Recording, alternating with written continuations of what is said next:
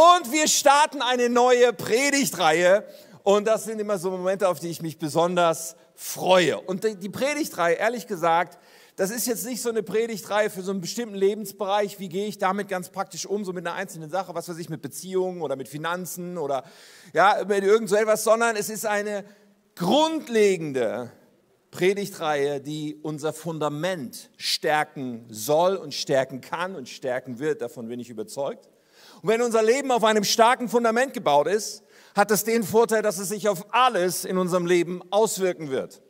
Aber es ist so wichtig, dass wir auf diese Fundamente achten und dahinschauen und uns anschauen, wie unser Fundament stark werden kann. Und ich habe so das Empfinden, es ist gleichzeitig eine Botschaft, auch heute, dieser erste Teil, den wir als Kirche gerade brauchen. Es ist eine Botschaft, wo Gott sagt, hey, das ist so wichtig, lass uns das ganz intensiv gerade aufnehmen, unser Leben damit auch abgleichen. Okay, meine Predigtreihe, diese Predigtreihe, sie heißt Trommelwirbel vertikal. Okay? Ich finde das richtig nice. Vertikal, wir werden entdecken, was das bedeutet. Der erste Teil heute heißt Perspektivwechsel. Und auch da werden wir gleich mehr drüber hören. Ich möchte starten mit drei kurzen Bibelstellen, drei neutestamentlichen Aussagen, die so ein bisschen stellvertretend für etwas sind, was wir quer durch das Neue Testament an so vielen Stellen sehen und was uns heute ganz frisch prägen soll in dieser Predigt. Drei Bibelstellen, dann beten wir und dann steigen wir weiter ein. Die erste Bibelstelle, die ich lesen möchte, steht in 2. Korinther, also im Brief, den Paulus geschrieben hat. Und Paulus sagt in 2. Äh, Korinther 5, Vers 17, wer mit Christus lebt, ich glaube, das sind viele von uns. So, wenn du das sagen kannst, ich lebe mit Christus, ja, dann sage ich dir, was Paulus sagt. Er sagt nämlich, wer mit Christus lebt, wird ein neuer Mensch. Er wird ein neuer Mensch. Er ist nicht mehr derselbe, denn sein altes Leben ist vorbei. Sag mal, vorbei. Das alte Leben ist vorbei. Ein neues Leben hat begonnen. Etwas völlig Neues, etwas völlig anderes hat begonnen. 2. Korinther 5. Nächste Bibelstelle steht in Galater 2, Vers 20. Dort sagt Paulus, ich lebe, aber nicht mehr ich selbst. Sag mal, nicht mehr ich selbst. Das ist super, wie ihr mitmacht. Ich lebe aber nicht mehr ich selbst, sondern Christus lebt in mir. Wow. Und dann wollen wir auf das hören, was dieser Christus, was Jesus Christus selber gesagt hat, oder genauer gesagt, er hat gebetet. An seinem letzten Abend vor der Kreuzung hat er gebetet für seine Nachfolger, für diejenigen, die mit ihm leben, was wir jetzt gehört haben. Und zwar nicht nur für die damals, sondern bis heute gilt dieses Gebet. Und, und er hat sozusagen damals schon für dich gebetet mit folgenden Worten. Johannes 17, Vers 16. Sie, also damit sind wir gemeint, wir gehören genauso wenig zu dieser Welt wie ich, also wie Jesus selbst. Wir gehören nicht zu dieser Welt. Und Vers 18, wie du mich, also er betet zu Gott dem Vater, wie du mich in die Welt gesandt hast, so sende ich sie in die Welt. Sie gehören nicht dazu, aber ich sende sie hinein in die Welt. Und jetzt wollen wir beten zusammen. Himmlischer Vater, du bist so gut. Und es ist das Kostbarste, dich zu kennen. Und es ist das Beste, was passieren kann, wenn du uns den Himmel aufmachst und wenn du uns auch auch Erkenntnis öffnest, wenn du uns den Vorhang öffnest, sodass wir dich anschauen, wie du wirklich bist und dass wir unser Leben aus deiner Sicht, aus deiner Perspektive anschauen können. Ich bete so sehr, Heiliger Geist, dass du das heute machst, für jeden Einzelnen, der diese Predigt hört. Sprich zu uns, offenbare dich uns und verändere unser Leben. Amen. Hey, vielleicht kennst du das auch. Es gibt so manchmal Situationen im Leben, ich habe das einige Male erlebt, wo man irgendwo ist, wo man mittendrin ist irgendwo, aber doch ganz klar das Gefühl hat, ich gehöre nicht dazu. Kennt das irgendjemand? So dieses Gefühl, ich bin mittendrin, aber ich gehöre nicht dazu. So, ich meine, das gibt es in der negativen Form, es gibt es auch in der positiven Form. Ja, negativ, vielleicht denken wir an sowas wie Mobbing in der Schule ja, was schrecklich ist, wenn jemand in der Schule ausgegrenzt wird und alle anderen in der Klasse sozusagen sorgen dafür, dass einer sich so fühlt, als wäre er nicht, gehört er nicht dazu. Das ist schlimm. Aber es gibt das in allen möglichen Ausprägungen, ja. Ich habe mich zurückerinnert daran, dass ich beim technischen Hilfswerk war. Okay? Technisches Hilfswerk, keine Ahnung, ob du weißt, was das ist, aber ich habe so nach der Schule überlegt, was mache ich? Ich möchte nicht gerne zur Bundeswehr gehen, ich möchte auch nicht gerne verweigern und Zivildienst machen, weil beides, ehrlich gesagt, kostet Zeit. Und ich wollte damals keine Zeit verlieren. Und dann gab es eine andere Möglichkeit, Ersatzdienst. beim Technischen Hilfswerk. Bedeutet, man hat das begleitend gemacht, sieben Jahre damals. Und ich war beim Technischen Hilfswerk, das ist der Katastrophenschutz. Man macht eine Ausbildung und lernt solche Sachen wie, wenn man, was ist, wenn eine Überschwemmung passiert oder so, was ist, wenn ein schlimmer Sturm ist und die Straßen überall Bäume umgestürzt oder so, oder was ist, wenn Häuser einstürzen nach Erdbeben. Und ich habe euch ein Bild mitgebracht, so, das, da bin ich jetzt nicht drauf, aber um euch eine Idee zu geben von dem, was das technische Hilfswerk macht, ja. Man lernt solche Sachen wie, okay, da ist was eingestürzt, wie holen wir jetzt, wie, wie holen wir da Leute wieder raus? Und wenn wir solche Sachen geübt haben, dann stand ich daneben und denk, dachte so, hey Jungs, das ist echt super, dass ihr das total klasse findet und dass ihr das auch irgendwie könnt und so. Aber irgendwie, also das ist echt nicht meins. Wie bin ich hier gelandet? Verstehst du? Das ist echt nicht meins, da jetzt in irgend so, eine, so, ein, so ein Ding reinzukrabbeln, wo du nicht weißt, ob dir gleich die Steine auf den Kopf fallen. Ich wurde dann übrigens Verwaltungshelfer. Ich habe dann die meisten Jahre beim Technischen Hilfswerk am Computer verbracht. Das hat besser funktioniert. Weißt du, so Situationen, wo du merkst, ich bin hier mittendrin, aber irgendwie bin ich doch anders als die anderen, ja. Und ich meine nicht besser oder schlechter, verstehst du? Das, das, äh, ich war einfach offensichtlich von meinen Begabungen etwas anders.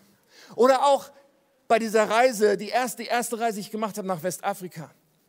Und in Westafrika zu sehen, die Armut der Menschen, wie die Menschen leben. Und auch da nicht zu denken, ich bin besser, aber doch eine tiefe Dankbarkeit zu empfinden, vor wow, es ist unfassbar, wie viel Vorrechte ich in meinem Leben habe, wie viele Möglichkeiten ich habe, die so vielen Menschen äh, verweigert sind. Und, und, du bist mittendrin und merkst doch, ja, aber deine Realität, das, wo, was für dich eigentlich, das ist was ganz anderes als das, wo du gerade mittendrin bist. Mittendrin, aber doch nicht dazugehören. Und das ist so ein bisschen der Einstieg für unser Thema heute, weil ich einsteigen möchte, uns damit uns an etwas zu erinnern. Und ich habe noch einen Vergleich und den finde ich auch sehr, sehr treffend. Und das ist der Vergleich, wenn du dir vorstellst, ein Taucher, der auf Tauchgang geht. Und Taucher sprechen ja davon, dass sie eintauchen in eine Unterwasserwelt. Interessanter Begriff, sie tauchen in eine andere Welt ein. Und, und das, die, die Tatsache, dass sie da eintauchen, ich meine, so ein Taucher ist auch ein Mensch, wie du und ich. Verstehst du? Das heißt, wir Menschen, wir können nicht unter Wasser leben. Wir können auch nicht unter Wasser überleben eigentlich. Wir sind nicht dazu geschaffen, im Wasser zu sein und gleichzeitig Luft holen zu können, weil wir unsere, unseren Sauerstoff können wir nicht aus dem Wasser holen. Das ist unser Körper nicht dazu in der Lage. Die einzige Möglichkeit für den Taucher, das zu tun, ist, indem er seine Sauerstoffflasche mitnimmt und dann eindringt in eine andere Welt, eindringt in etwas, was eigentlich für ihn lebensfeindlich ist, was eigentlich für ihn etwas ist, wo er gar nicht bestehen kann außer er hat seinen Sauerstoff dabei. Und außer er realisiert, ich, ich, ich habe hier eine gewisse Zeit, aber dann geht es für mich wieder raus aus dieser Welt. Ich habe hier eine gewisse Zeit, aber dann bin ich wieder woanders. Und da gehöre ich eigentlich hin. Dafür wurde ich eigentlich geschaffen, weil hier in dieser Umgebung ist eigentlich gar kein Leben für mich möglich. Ich möchte uns erinnern zu Beginn daran, dass wir in einer Welt leben, zu der wir nicht gehören. Wir leben in einer Welt, aber wir gehören nicht dazu. Und, und ich glaube, dass ein starkes, ein waches Bewusstsein dafür absolut entscheidend ist, weil die wahre Realität ist eine andere als das, was man allzu leicht glauben kann, wenn man das aus dem Blick verliert. Wir leben in einer Welt, aber wir gehören nicht dazu. Es gibt eine andere Realität. Ich meine, das klingt jetzt alles ein bisschen abgefahren, oder? So ein bisschen spooky, fast als wollte ich euch heute was über Verschwörungstheorien erzählen oder so. Und by the way, lasst mich das mal gerade einflechten. Nein, ich glaube nicht an Verschwörungstheorien, äh, wie, wie es gerade so populär ist. So. Ich glaube nicht, dass es eine geheime Weltregierung gibt und dass Bill Gates uns alle unterjochen will oder dass in der Impfung der Chip dann irgendwie demnächst drin ist oder sowas. Das glaube ich alles nicht. Ich halte das alles für Blödsinn. Ja, äh, ich, ich glaube auch nicht, dass hinter der Regierung oder sowas irgendeine ganz geheime andere Agenda steht, die wir alle irgendwie nicht, nicht kennen oder so. Nein, das glaube ich auch nicht. Ich glaube, dass Politiker ganz normale Menschen sind die richtige Entscheidungen treffen und falsche Entscheidungen treffen und die gute Motive haben, manchmal nicht so gute Motive haben, jeder einzeln. Und wir sind berufen, für sie zu beten. Ja, und, und nicht an Verschwörung zu glauben. Okay, Exkurs Ende. Aber, aber, ich glaube doch, dass wir eine Art von Verschwörung haben, mit der wir uns rumschlagen müssen. Ich glaube doch, dass es da etwas Verborgenes gibt, was wir uns bewusst machen müssen. Aber ich rede nicht von einer menschlichen Verschwörung, die vom Menschen ausgedacht wäre, sondern von einer geistlichen Realität. Und ich rede auch nicht von etwas, was im Jahr 2020 oder irgendwie im 20. Jahrhundert erfunden wurde, sondern von etwas, was so lange besteht, wie die Menschheit existiert. Ich rede von einer geistlichen Realität, nämlich dass es da der, im geistlichen Sinne zwei Reiche gibt, zwei Realitäten gibt, zwei Lager gibt, zwei, zwei Machtbereiche gibt, die miteinander im Kampf stehen. Und wenn wir zu Jesus gehören, bedeutet das, dass es eine Verschwörung gibt gegen uns. Es gibt überhaupt gegen die Menschheit letztendlich eine Verschwörung in dieser geistlichen Welt. Wer hat sich da verschworen?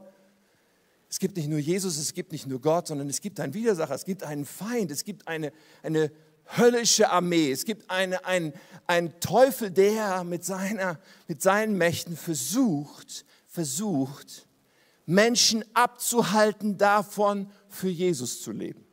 Das ist sein ganzes Ziel. Weißt du, für, für, für, den, für den Teufel und seine Gefolgschaft ist es eigentlich nicht so wichtig, ob du an ihn glaubst. Der hat überhaupt kein Problem damit, wenn du nicht an ihn glaubst, wenn du das alles für Nonsens hältst und dich für einen aufgeklärten Menschen, für einen Atheisten und so weiter hältst. Er hat gar kein Problem, wenn du an irgendeine Religion glaubst. Er hat auch kein Problem, wenn du irgendwie, keine Ahnung, ob du hedonistisch nur für dich selber lebst oder ob du dir sozusagen versuchst, ein Gutmensch zu sein, der ständig was Tolles macht für andere. Das ist dem eigentlich nicht so wichtig. Er hat nur dieses eine Ziel nämlich dass wir nicht sehen, dass es etwas Größeres gibt und dass wir nicht anfangen, uns auf Jesus auszurichten und an Jesus zu glauben. Und solange er uns davon abhalten kann, und er hat eine Million Arten, das zu tun, hat er sein Ziel erreicht. Sein Ziel ist es, dass wir nicht anfangen, vertikal zu leben. Und das soll heute mein, mein Wort sein und vielleicht was uns hilft, was uns begleiten darf auch in Zukunft, als ein Ausdruck von vertikal heißt mit den Augen auf den Himmel, mit den Augen auf Jesus. Vertikal heißt ausgerichtet darauf, dass wir zu einer anderen Welt gehören, dass wir wie Taucher im Wasser sind, die wissen, wir sind jetzt zwar hier für eine Zeit, hoffentlich haben wir unsere Sauerstoffflasche ready, aber das ist nicht die Welt, für die wir geschaffen und das ist nicht der Ort, wo wir letztendlich Leben herziehen können. Dazu brauchen wir diese vertikale Ausrichtung, sonst funktioniert es nicht. Und uns das bewusst zu machen und bewusst zu machen, dass in dieser Welt, wo wir sind, ein anderer einen großen, einen gewaltigen Einfluss hat, der gegen uns ist. Dass wir in einem Kampf stehen. Und überhaupt beginnt es mal damit zu realisieren, dass da ein Kampf ist. 2. Korinther, Vers, äh, Kapitel 4, Vers 4. Da steht richtig krass ausgedrückt. Da sagt Paulus, der Satan, anderer Wort für den Teufel, für den Widersacher Gottes. Der Satan, er wird hier genannt von Paulus, der Gott dieser Welt. Das ist mal eine krasse Aussage. Er ist der Gott dieser Welt. Er hat die Gedanken der Ungläubigen, also derer, die nicht an Jesus glauben, so verblendet, dass sie das herrliche Licht der Botschaft nicht wahrnehmen können. Damit bleibt ihnen unsere Botschaft über die Herrlichkeit von Christus, der das eben mit Gott ist, der Gott gleich ist, unverständlich. So, das ist eine krasse Aussage. Es, es, es, es, es macht deutlich, wir sind in einer Welt, aber der, der da regiert, ist der Satan. Und es macht deutlich, da gibt es eine Agenda, nämlich alle zu verblenden, allen, allen Menschen eigentlich die Möglichkeit möglichst zu nehmen, zu erkennen, dass Jesus Gott ist, zu erkennen, dass Jesus gut ist, zu erkennen, dass wir eigentlich nur bei ihm das Leben finden.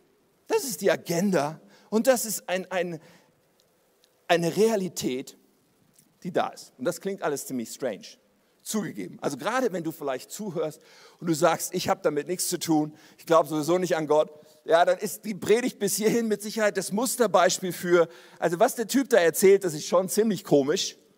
Kann ich total verstehen, okay? Ich kann das total verstehen und ich habe selber viele Jahre ohne Gott gelebt und ich hätte exakt das gedacht, was du in dem Moment jetzt denkst, wenn du das denkst.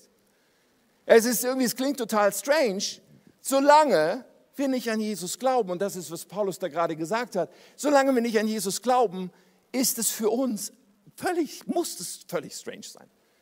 Aber in dem Moment, wo wir anfangen, in Jesus unser Vertrauen zu setzen, öffnet sich etwas, eine Verblendung wird weggenommen, etwas öffnet sich für uns, dass wir verstehen können, nein, es ist Realität. Und diese Welt ist ein Ort, der von, von einer Macht regiert wird, die mich eigentlich die ganze Zeit davon abhalten wollte, das zu erkennen. Gehen wir nochmal in dieses Gebet von Jesus. Ich habe noch ein bisschen Contents mitgebracht, was wir am Anfang schon gelesen haben aus Johannes 17. Dort betet Jesus auch, er betet, ich habe ihnen, also meinen Nachfolgern, dein Wort gegeben. Die Welt hasst sie. Also dieser Einflussbereich des Feindes Gottes ist ein, ein feindlicher Ort. Die Welt hasst diejenigen, die mit Jesus leben. Und zwar, weil sie genau wie ich nicht zur Welt gehören. Ich bitte dich nicht, dass du sie aus der Welt herausnimmst, sondern dass du sie vor dem Bösen bewahrst. Also er sagt nicht, okay, raus aus dem Wasser mit euch, sondern er sagt, ich möchte, dass sie bewahrt sind vor dem Bösen. Sie gehören genauso wenig zu dieser Welt wie ich. Reinige sie und heilige sie, indem du sie deine Worte der Wahrheit lehrst. Wie du mich in die Welt gesandt hast, so sende ich sie in die Welt. So, die Bibel ist super klar darüber. Wir sind gesandt in eine Welt, aber wir gehören nicht dazu. Und wir sind in einem feindlichen Umfeld, zu dem wir nicht gehören.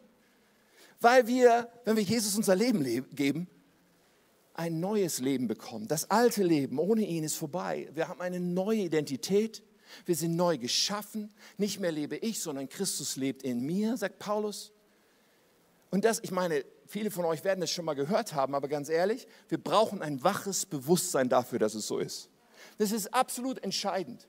Und das ist mir heute so, so wichtig, dass wir dafür ganz neu aufwachen für ein Bewusstsein, dass es genau so ist, weil wir sind in diese Welt gesandt und da gibt es eine, einen Kampf und eine geistliche Macht, die uns entgegensteht und die 180 Grad in eine andere Richtung will als wir. Und wir müssen dieses Bewusstsein dafür haben. Ich habe noch eine Bibelstelle für euch.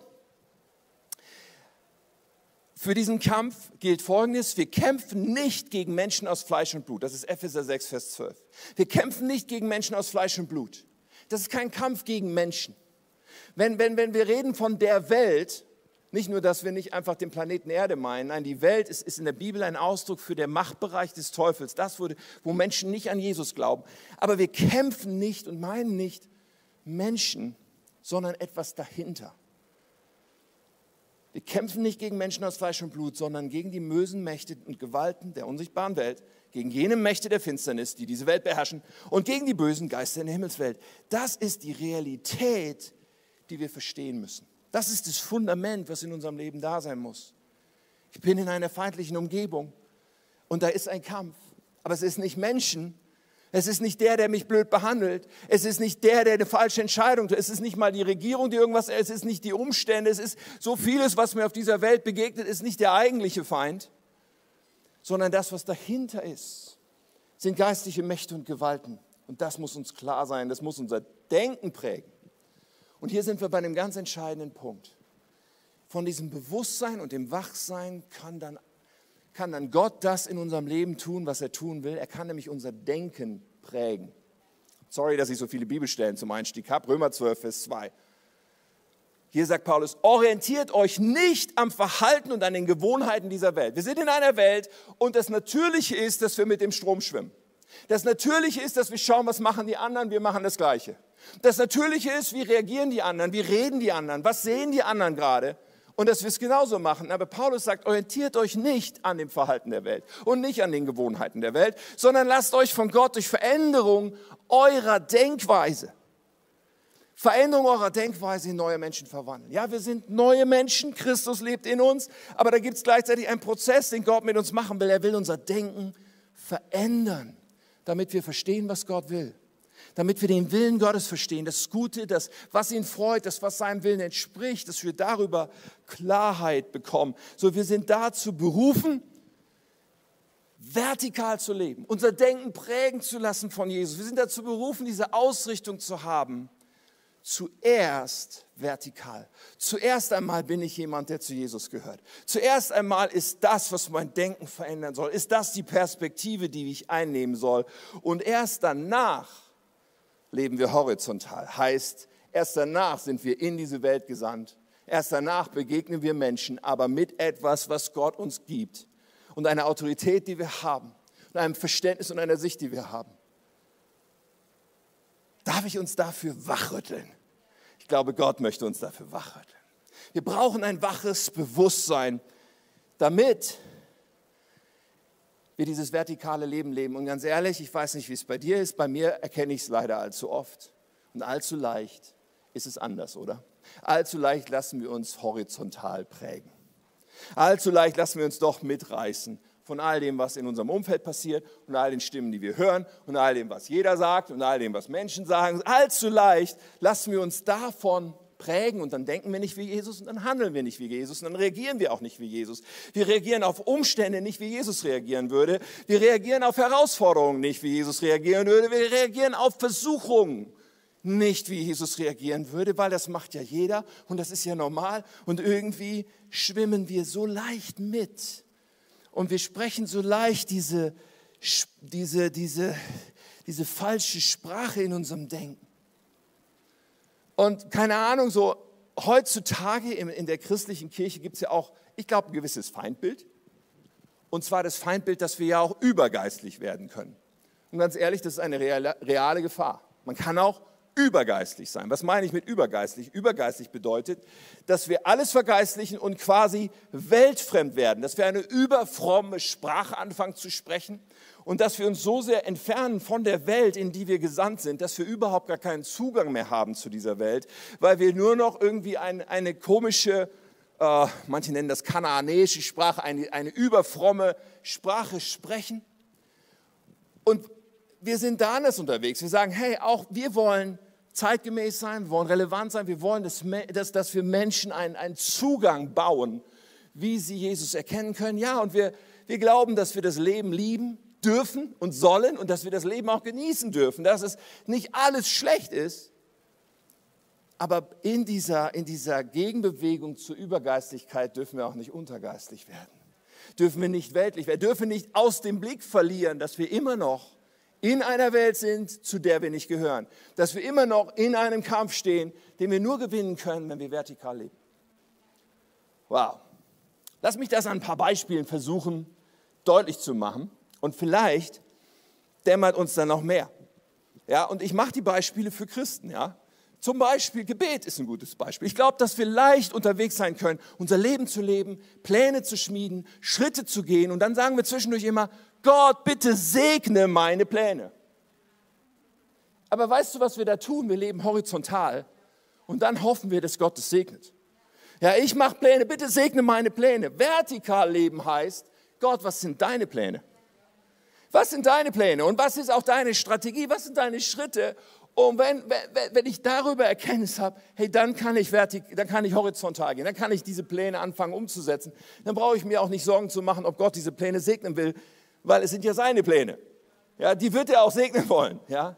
Und das ist in so vielen Bereichen. Wenn wir Beziehungen leben, egal ob es Kollegen sind oder Freunde, Schule, äh, äh, ob es Ehepartner, wenn wir zuerst, ich meine, Beziehungen sind ja was zutiefst Horizontales, okay? Da ist ja der andere Mensch, okay? Horizontal. Aber wir können an Beziehungen eben genauso rangehen, dass wir uns so anschauen, gefällt mir das, was der macht oder gefällt mir das nicht? Finde ich das gut oder nicht gut? Ja, denke ich, der sollte sich mal ändern. Ich kann mir alle möglichen psychologischen Tools aneignen und gute Menschenkenntnis entwickeln und dann kann ich das alles beurteilen und dann kann ich irgendwie mir denken, okay, was müsste der jetzt eigentlich tun? Ich kann total horizontal unterwegs sein. Aber zuerst vertikal heißt Jesus, ich möchte deine Sicht haben für diesen Menschen. Sogar für den Lehrer, der mir so auf die Nerven geht mit seinem fürchterlichen Verhalten.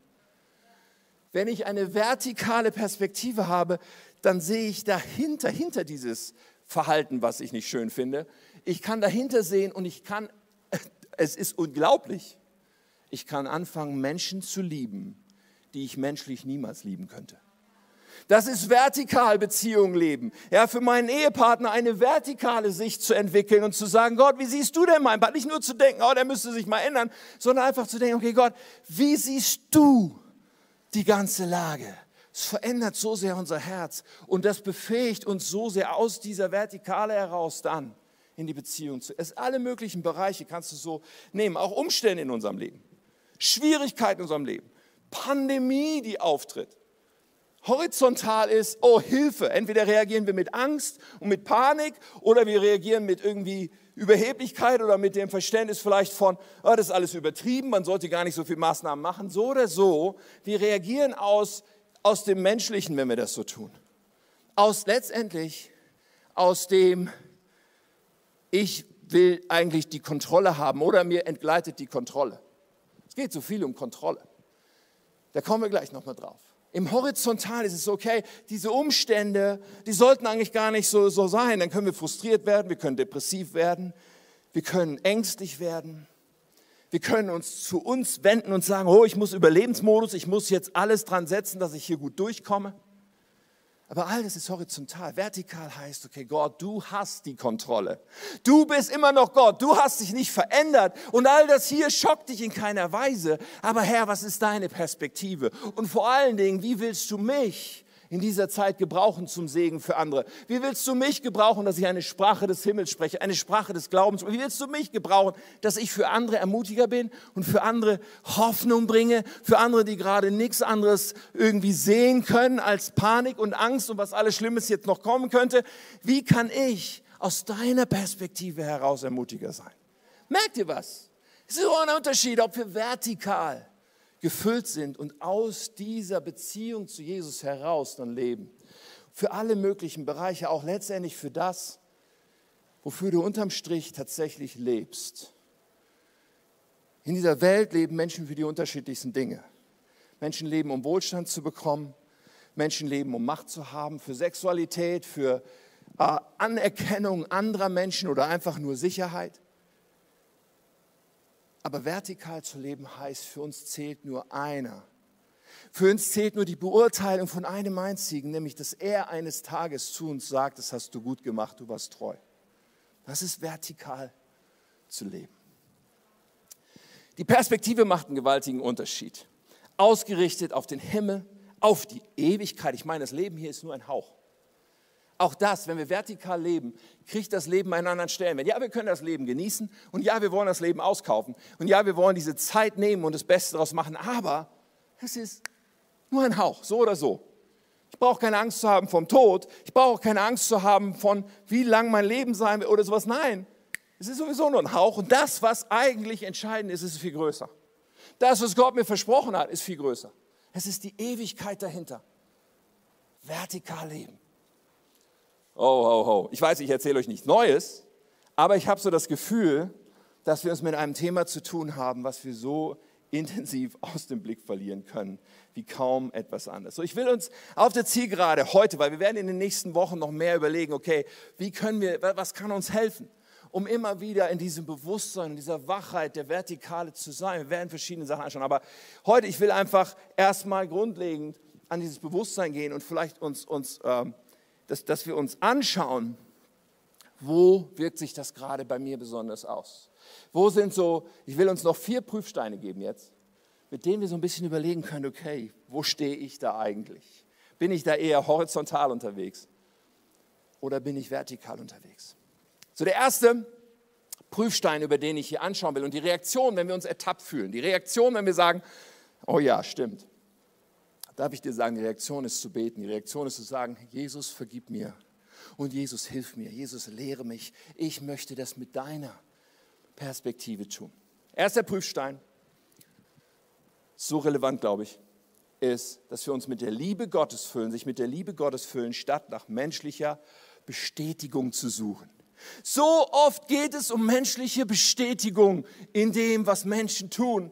Und ja, auch was wir tun. Und ja, wir Christen, hey, so oft geht es um menschliche Bestätigung. Wir wollen, dass andere uns anerkennen, wir wollen, dass andere uns bestätigen. In der Gemeinde, ich will auch den Herzschlag Award haben oder warum sagt mein Leiter mir nicht mal Danke und warum werde ich nicht mehr gesehen und warum passiert das irgendwie nicht so, dass ich irgendwie auch mal menschliche Anerkennung gesehen werden.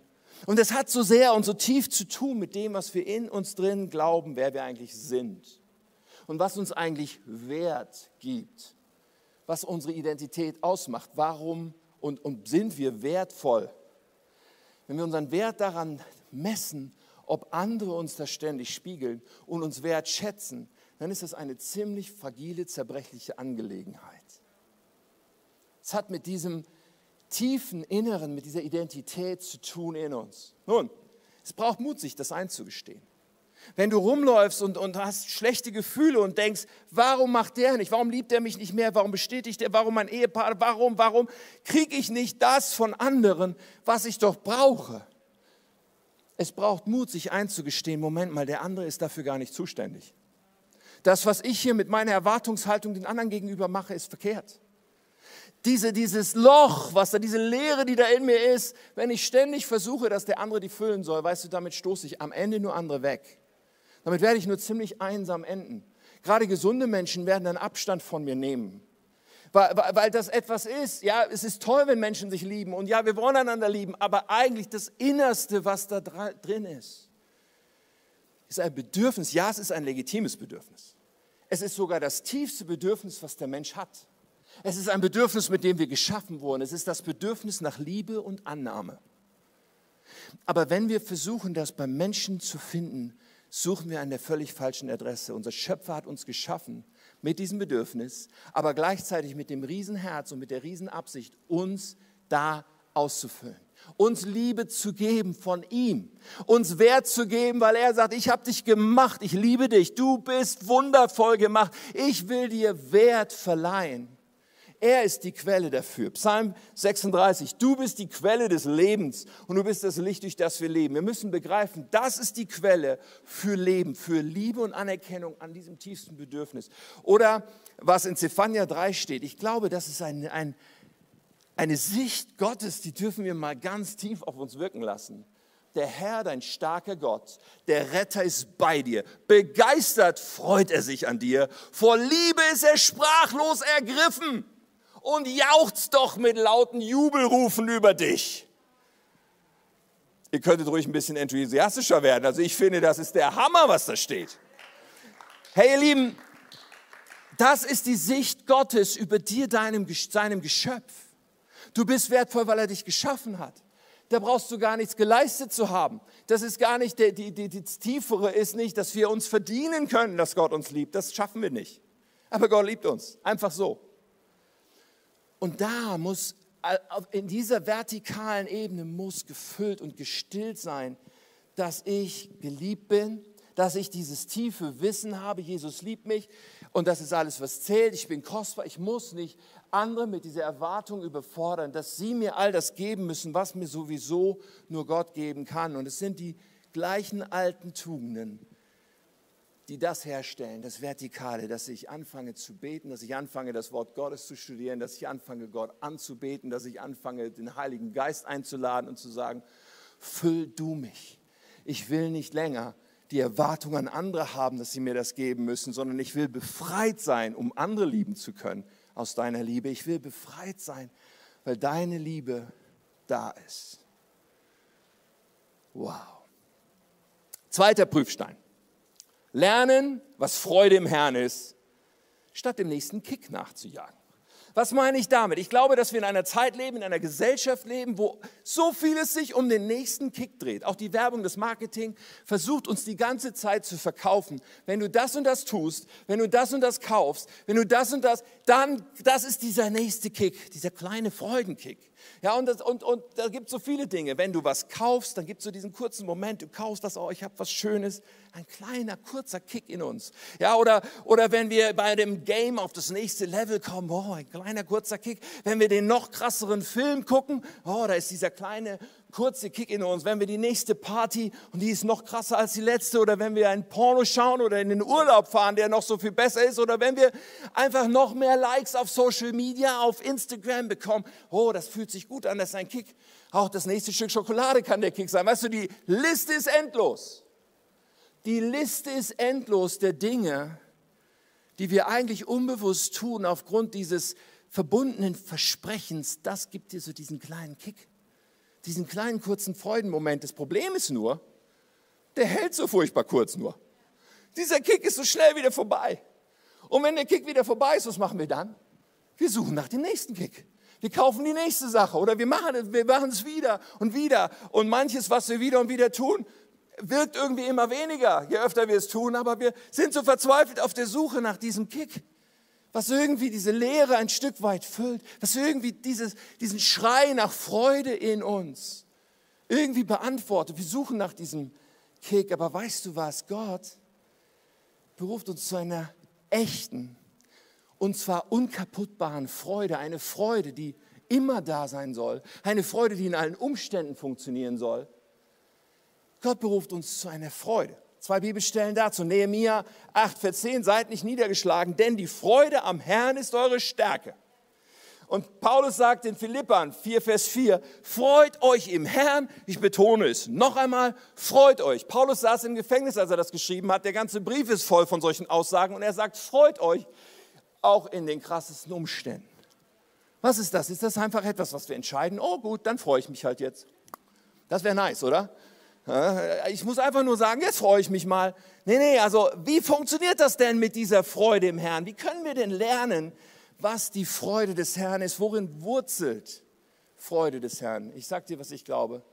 Freude im Herrn wurzelt in dem Wissen, dass ich im Willen Gottes bin.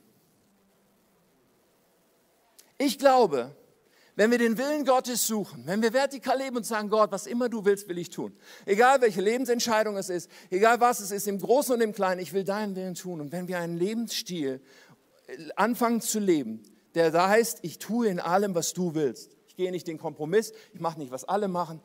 Ich will vor allem deinen Willen tun. Dann breitet sich genau das in uns aus, die Freude des Herrn. Weil diese Freude hat damit zu tun, dass wir Freude haben an seinem Willen, dass wir Freude haben an ihm selbst.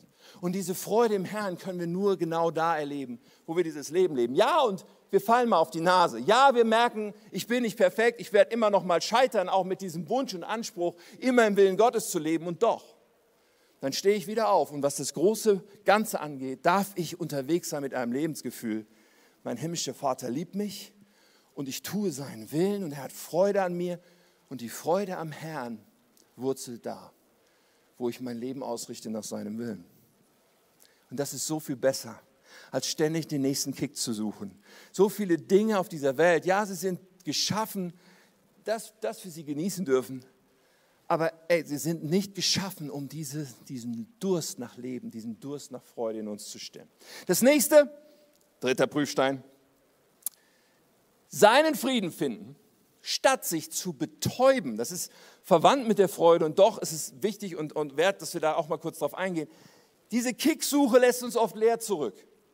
Diese Suche nach dem nächsten Ding lässt uns leer zurück und unsere Seele schreit. Aber auch so vieles in, in unserer Zeit lässt uns Getriebene sein, oder? Wie Getriebene fühlen, das ist alles so schnell, so viele Informationen, so viel prasselt auf uns ein, so viel Leistung wird gefordert. So viele Menschen heute sind eigentlich, fühlen sich eigentlich als Getriebene. Und da ist dieser Schrei unserer Seele. Was gibt mir Ruhe? Wie kann ich endlich mal runterfahren? Kennt das irgendjemand? Hm. Ja, du musst dich nicht laut melden oder sowas, aber hey, unsere Zeit, die pusht uns so sehr. So vieles pusht uns so sehr. Aber hey, dieses, dieser Wunsch nach Ruhe, was machen wir dann so leicht? Die Reaktion ist allzu oft, wir betäuben uns. Auf so viele Arten. Da gibt es diese sozusagen klassischen Arten des Alkohol, Drogenkonsums oder äh, ungesundes Essverhalten und so. Das sind alles Mechanismen der Betäubung. Aber hey, es gibt auch heutzutage so viele andere Arten. Einfach jeden Moment der potenziellen Stille auszufüllen mit irgendetwas Neuem und irgendetwas, was wir wieder aufnehmen. Und jeder Moment, da läuft der Fernseher, jeder Moment ist irgendwie gefüllt, das Radio ist immer an, irgendwas ist immer laut oder natürlich, allgegenwärtig ist da mein Handy, dass ich in jedem Moment, wo mal ein kurzer Moment der Ruhe sein könnte, in die Hand nehme weil ich es schon kaum noch aushalte. Sogar auf dem Klo nimmt mir unser Handy in die Hand, weil jeder Moment, wo eventuell unser Kopf anfangen könnte, sich ein paar Gedanken zu machen, wird ausgefüllt mit Betäubung. Und wir scrollen und wir scrollen und hast du schon mal gemerkt, wenn du bei Instagram scrollst, das hört niemals auf. Du kommst nicht ans Ende. Ja, diese Apps sind so gemacht, dass du niemals ans Ende kommst, sondern sie sind gemacht, uns zu betäuben. Aber weißt du, ich meine, vielleicht musst du mal ein, äh, ein interessantes Experiment machen, denn wir, wir, wir schaffen es manchmal gar nicht mehr mit dieser Lehre und mit diesem Stille auch mal auszukommen. Und, und deswegen diese, diese Betäubungsmechanismen, die führen uns in Bindung. Die führen uns eigentlich in, in Sucht letztendlich. Und vielleicht ist es mal ein Experiment auszuprobieren, vielleicht heute Nachmittag, dich zu Hause hinzusetzen in einen Stuhl oder einen Sessel, einfach für fünf oder zehn Minuten und zu sagen, ich habe kein Handy, es läuft keine Musik, es ist kein anderer Mensch da, es ist auch sonst nichts da, womit ich mich irgendwie beschäftigen kann.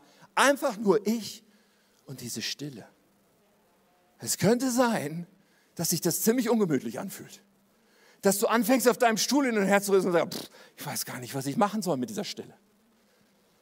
Hey, aber dann lass uns aufwachen und sagen, hey, wenn ich alles immer nur betäube, wo ist dieser Raum, Jesus wirklich sprechen zu lassen zu mir?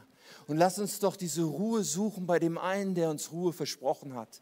Ruhe, die nicht nur Betäubung ist, sondern die uns wirklich zur Ruhe bringt. Es ist dieses Versprechen aus Matthäus 11, was ich meine, wo Jesus sagt, kommt alle her zu mir, die ihr müde seid und schwere Lasten tragt.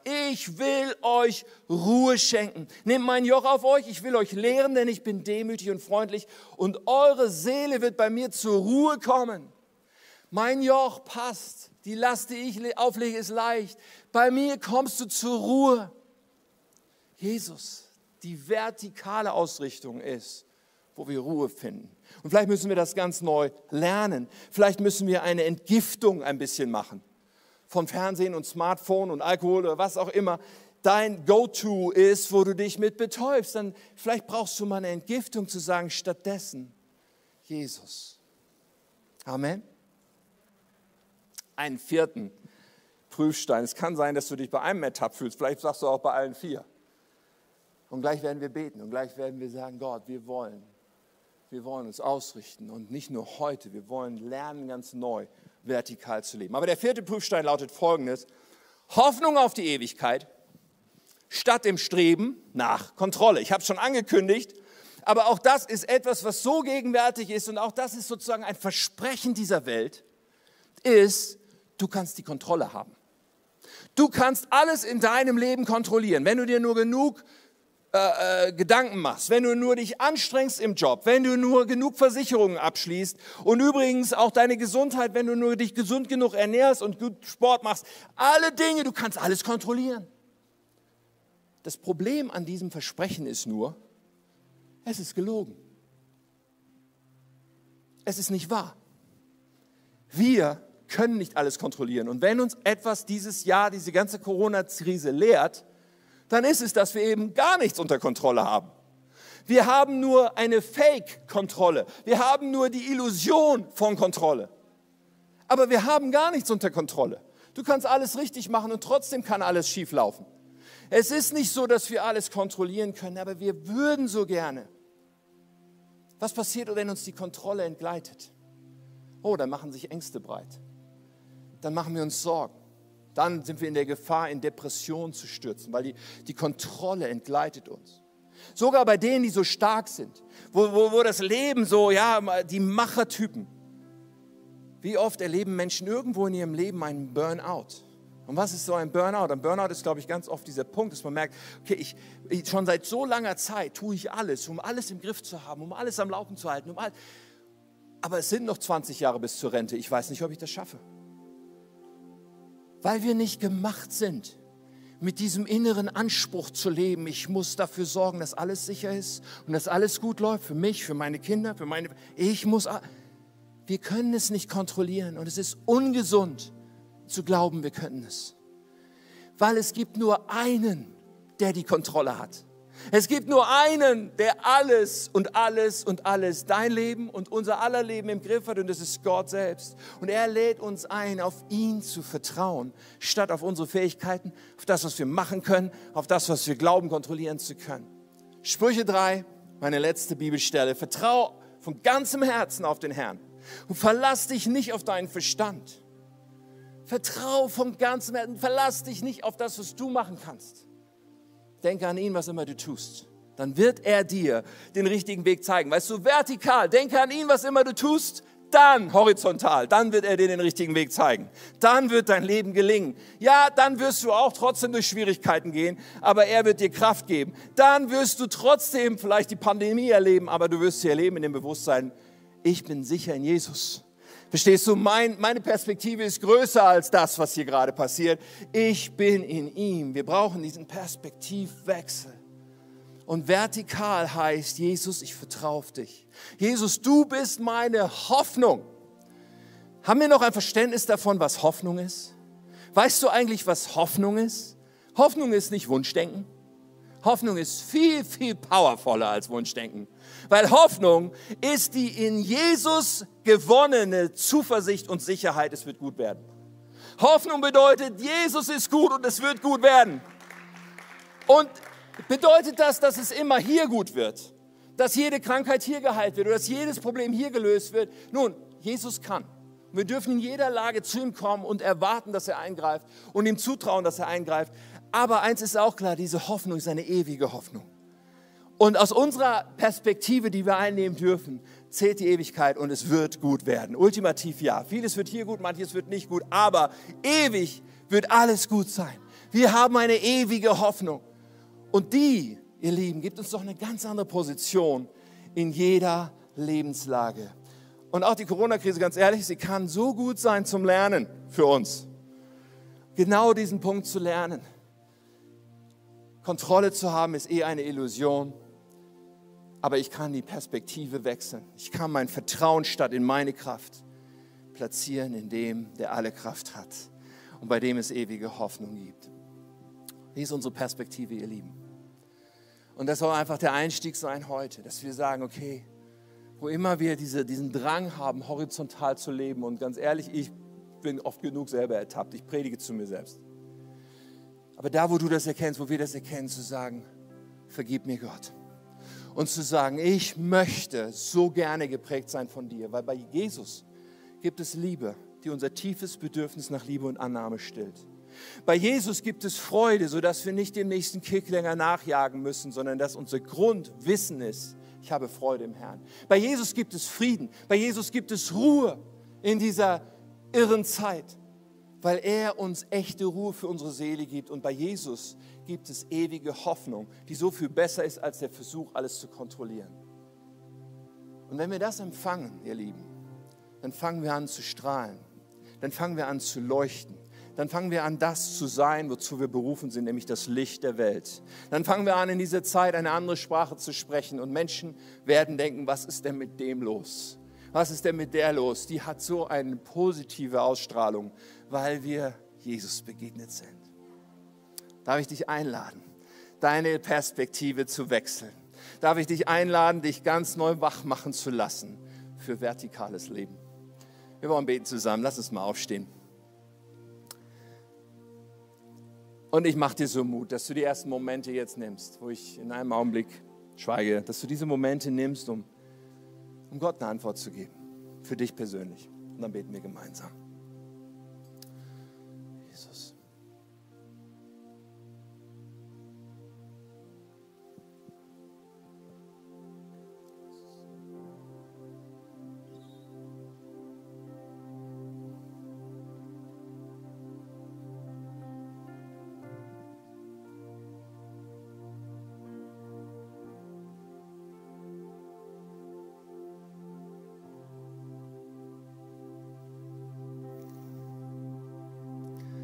Jesus Christus. Jesus, du bist, was wir wirklich brauchen.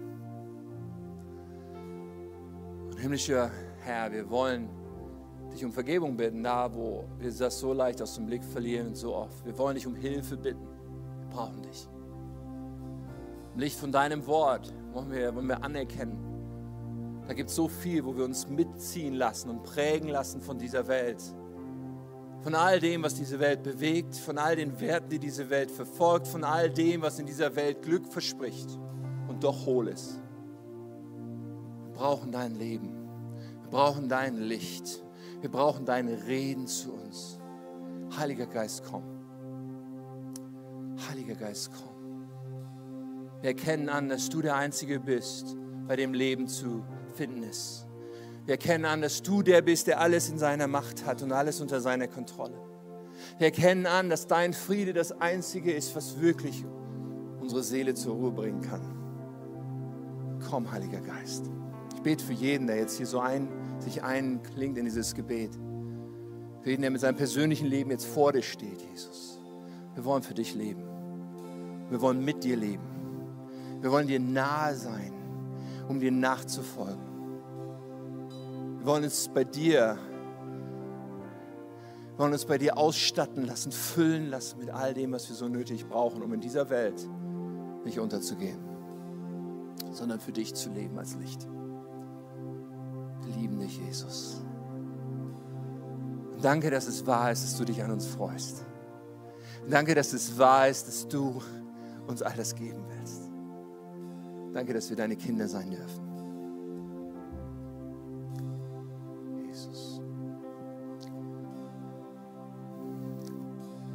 Bei diesem letzten Satz im Gebet, danke, dass wir deine Kinder sein dürfen. Hey, da möchte ich einfach noch einklinken und, und noch ein Gebet für dich anbieten. Vielleicht bist du hier oder vielleicht schaust du zu online und sagst, diese Sicherheit habe ich gar nicht, dieses, dieses Bewusstsein dass ich eine persönliche Beziehung zu Jesus habe, habe ich gar nicht. Ich habe noch gar nicht in meinem Leben klar gemacht, dass, dass ich ihm all mein ganzes Leben anvertraue. Weil das ist so nötig. Es ist nicht Theorie mit Jesus, ein theoretischer Glaube. Nein, es bedeutet, wir vertrauen ihm unser ganzes Leben an. Sagen, ich gehöre dir. Ich möchte gerne mit dir beten, sodass du das heute tun kannst. Sodass du dir diese Worte leihen kannst, dich ins Gebet einklingen kannst und sagen kannst, Jesus, ich gebe dir mein Leben, ich vertraue dir mein ganzes Leben an. Ich möchte dein Kind sein. Ich möchte heute wissen, dass ich zu dir gehöre in Ewigkeit. Und genau das ist das, was Jesus dir anbietet. Während wir einfach nochmal die Augen zumachen hier im Raum, zu Hause bist du vielleicht sowieso unbeobachtet. Aber es ist so wichtig, dass wir Jesus uns entgegenstrecken und ein Zeichen geben. Wir tun das gerne, indem wir sagen, streck ihm doch deine Hand entgegen. In einem Augenblick. Streck ihm deine Hand entgegen und sag, Jesus, ich ergreife deine Hand. Und dann beten wir zusammen. Einfach als ein Zeichen, dass du es wirklich meinst. Ein Zeichen für dich selbst, dass du es ehrlich meinst. Streck ihm deine Hand entgegen. Dankeschön. Die ersten Hände gehen nach oben. Du darfst einfach deine Hand ausstrecken. Zu Hause, online, du kannst auf den Button klicken, wo Handheben steht, um das auszudrücken. Streck dich Gott entgegen mit deiner Hand. Er will dich zu seinem Kind machen. So gut.